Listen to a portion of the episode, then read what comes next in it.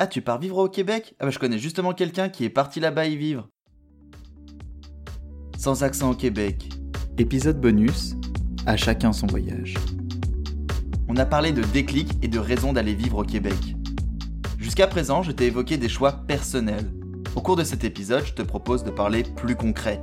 Je le rappelle, pour le bien de ce podcast, j'ai questionné mes amis Léna, Ellie, Franck, Benoît et Marie qui ont chacun et chacune vécu au Québec, voire qui y vivent encore. C'est donc le moment de te détailler leurs expériences avec des anecdotes qui, pour certaines, sont surprenantes. Durant les entrevues, je leur ai posé des questions basiques et pourtant je pense que les réponses te permettront de lever certaines inquiétudes. Car souviens-toi, un voyage, ça se prépare. Plus tu seras serein à l'idée de partir vivre au Québec, mieux tu prépareras ta prochaine expérience de vie. Ce troisième épisode, il va être dense en information. On va parler préparation et avant-voyage. Hmm, alors, dans ma valise, j'emmène. Si j'ai peur en avion, quand tu annonces que tu pars vivre à Montréal à tes proches et tes amis, bah, ils réagissent tous pareil.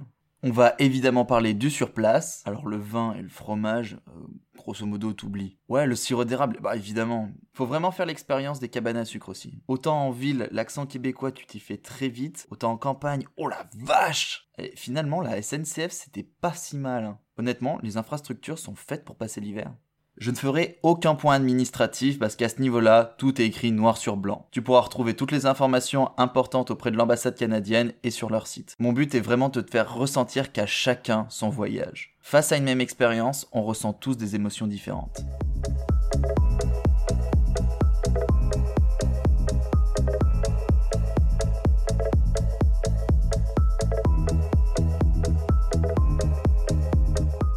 J'ai demandé à mes amis quelles étaient les réactions autour d'eux quand ils ont annoncé qu'ils partaient vivre au Québec. Alors tu peux déjà te rassurer, tu recevras un paquet d'encouragement. Ah tu pars vivre au Québec? Waouh mais c'est génial Oh la chance, j'aimerais tellement y aller. Mais trop bien, fonce, tu vas adorer. Auprès de tes proches, ça peut être un petit peu différent s'ils ne souhaitent pas te voir partir. Mais finalement, même les plus casaniers trouveront toujours de jolis mots pour te soutenir dans ta décision si tu leur expliques bien tes choix. Alors, sois rassuré. À présent, voici une bonne astuce pour alléger ta valise. Parce qu'en pensant Canada, tu penses l'hiver et tu penses au froid. Tu vas te retrouver avec 40 pantalons dans ta valise et t'auras pas apporté un seul short. Et là, grave erreur.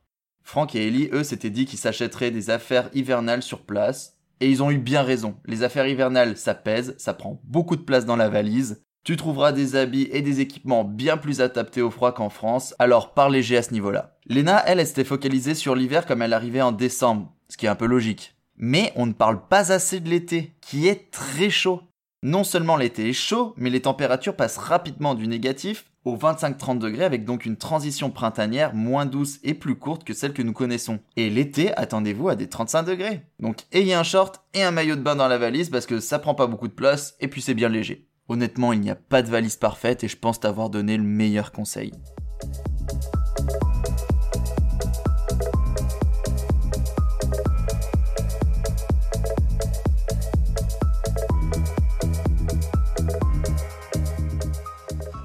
Partiras sans doute au Canada en avion, comme beaucoup. Et attention, les voyages c'est pas réservé à ceux qui ont l'habitude d'en faire. Bah oui, il faut bien commencer quelque part à faire son expérience. Et pour cause, Léna et Benoît n'avaient jamais pris l'avion avant. Je peux même te dire qu'on peut avoir peur de l'avion et aller vivre au Québec. Ça a été l'aventure très courageuse de Benoît qui en avait peur et qui a pourtant adoré son séjour. Si tu as peur de l'avion, ça te demandera évidemment un peu plus de préparation qu'un globe trotteur, mais on s'en fiche, vraiment tu n'as pas à avoir honte. Tes peurs font partie de toi et il faut savoir les écouter pour trouver un compromis et les appréhender.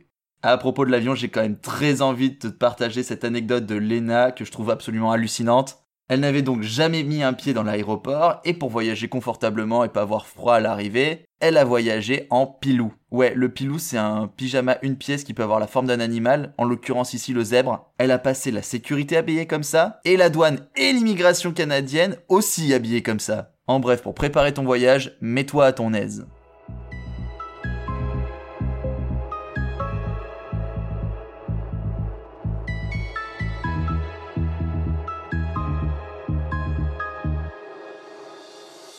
Et maintenant, on arrive sur place. Tu es bien arrivé dans ton nouveau chez toi, tu as un peu dormi, et puis il commence à se faire faim, non? Il faut remplir le frigo, donc tu vas chez Provigo. Arrivé au supermarché, il est temps de faire tes premières courses. De ce que j'ai compris, hormis cette évidence que tu ne trouveras jamais une si grande diversité de fromages qu'en France, le meilleur exemple de français dérouté dans un supermarché québécois, c'est celui de Benoît. Grand amateur de pâte carbonara, il s'est décidé d'acheter le nécessaire à sa préparation. Sauf que, on ne trouve apparemment pas aussi facilement des lardons dans le supermarché, et puis pour la crème fraîche, il pensait que la crème sûre serait un équivalent, alors autant les dés de jambon revenus à la poêle, ça peut remplacer les lardons, autant la crème sûre ne remplacera absolument pas la crème fraîche. Tant qu'à parler nourriture, lorsque tu iras en bar ou en restaurant, il faut payer ton pourboire. Il est de 15% et c'est une part importante du salaire du serveur.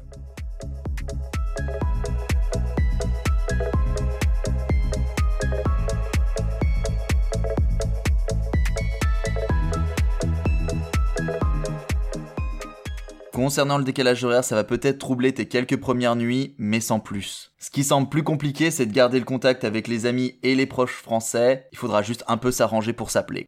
Ah, l'accent québécois. Alors comme je te disais, ma mère est québécoise, donc je n'ai aucun mal à comprendre l'accent, d'où l'importance de questionner des Français dans ce podcast d'ailleurs. En ville, mes amis me rapportent qu'on se fait vite à l'accent. Par contre, en campagne ou en parlant avec celles et ceux qui ont une patate chaude dans la bouche, là c'est légèrement plus complexe coup-ci, je prends l'anecdote d'Eli qui me racontait qu'un jour, à Québec, donc en ville avec sa copine, il cherchait où acheter un carnet de tickets de bus sur internet et ça leur a indiqué un moment une maison de retraite juste à côté. Bon, pourquoi pas? Et dans la maison de retraite, ils ont parlé avec une femme qui semblait certainement avoir vécu dans le fin fond de la province francophone. Elle ne parlait apparemment pas anglais. Le couple et la dame ne se sont jamais compris. Donc il peut y avoir quelques difficultés des fois, mais ne t'inquiète pas, normalement, ça devrait quand même plutôt bien se passer.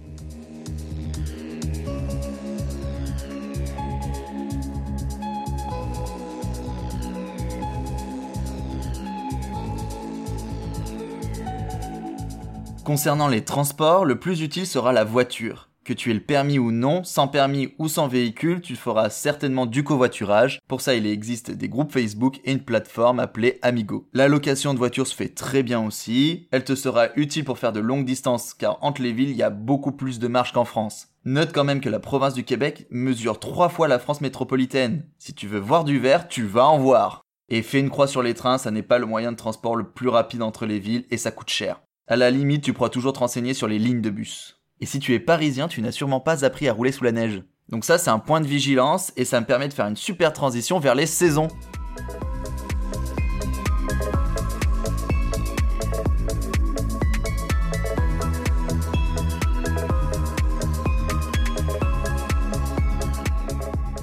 Même si j'aime le froid, j'admets porter quelques inquiétudes quant à l'hiver. Enfin, si des êtres humains arrivent à le passer, c'est que nous, Français, on peut aussi le passer. De ce que j'ai compris, les infrastructures sont faites pour passer l'hiver. En ville, comme à Montréal, il y a même un réseau souterrain pour les piétons. En te débrouillant comme il faut, même tu pourrais passer l'hiver sans mettre le nez dehors. Honnêtement, ça serait quand même bien triste, car tu manquerais tout un tas d'activités comme le patin à glace dans les parcs et de nombreuses balades totalement féeriques. D'ailleurs, quand j'ai demandé à Marie, qui est mon amie ayant vécu le plus longtemps à Montréal, quelle était sa saison favorite, elle m'a intelligemment répondu J'apprécie l'été parce que l'hiver existe. Par contre, ne t'attends pas à profiter d'intersaison. Comme je te le disais, ça passera très vite de l'hiver à l'été et attention, l'hiver ne finit pas en février. Non, non, non. Tu ne seras pas à l'abri d'un peu de neige jusqu'en mai. Nous arrivons à la fin de l'épisode, il y aurait encore tellement à dire sur la culture et les activités à pratiquer selon les saisons et où tu habiteras, que ce soit en ville ou en campagne. J'aimerais aussi beaucoup parler de sentiments de sécurité et de bienveillance. Notamment mes amis Léna et Marie m'ont confié se sentir moins regardés qu'en France et donc plus libres de créer leur propre style, avec le sentiment de s'épanouir à leur manière. Il reste encore beaucoup à découvrir et ce sera pour une prochaine fois. Tu viens d'écouter un épisode bonus de Sans accent au Québec. Car oui, là ça n'était pas mon expérience, c'était l'expérience de mes amis. Et prochainement on revient sur mon expérience pour que je puisse te partager tout ce qui s'est passé dans ma tête, tout ce à quoi j'ai pensé lorsque je suis arrivé, lorsque j'ai commencé à m'installer et un peu plus loin encore. Je remercie très fort mes amis Benoît, Ellie, Franck, Léna et Marie d'avoir témoigné pour ce podcast. Ces expériences m'ont beaucoup servi pour lancer ce projet, projet sans qui Gabriel la jeunesse non plus n'aurait pas existé et merci à toi. Si jusqu'à présent tu as aimé le podcast, j'espère que la suite tu vas l'adorer. C'est d'après moi maintenant que tout commence, que le podcast commence vraiment. Dès le prochain épisode, tu vas voir, ça sera un niveau au-dessus en termes de réalisation et j'ai hâte à la suite. J'ai vraiment hâte à la suite. En attendant le prochain épisode, il y a plein de choses à faire. Tu peux t'abonner, tu peux partager le podcast sans accent au Québec, tu peux y mettre une bonne note, un bon commentaire, quelque chose quoi. Fais rayonner ce podcast en attendant. Toutes les musiques qui composent la bande originale de ce podcast a été composée par mon ami 3VTR. Je t'invite à aller découvrir tous ces sons sur les plateformes de streaming où tu écoutes le podcast et à le suivre sur Instagram à 3VTR Musique. Tu peux aussi m'écrire sur Instagram à adrien.barbochet. Je répondrai à toutes les questions pourvu que tu puisses faire les choix qui te permettront d'avancer demain. Tu viens d'écouter Sans accent au Québec, un podcast que je réalise fièrement moi-même, Adrien Barbochet. Ah, mais c'est ouvert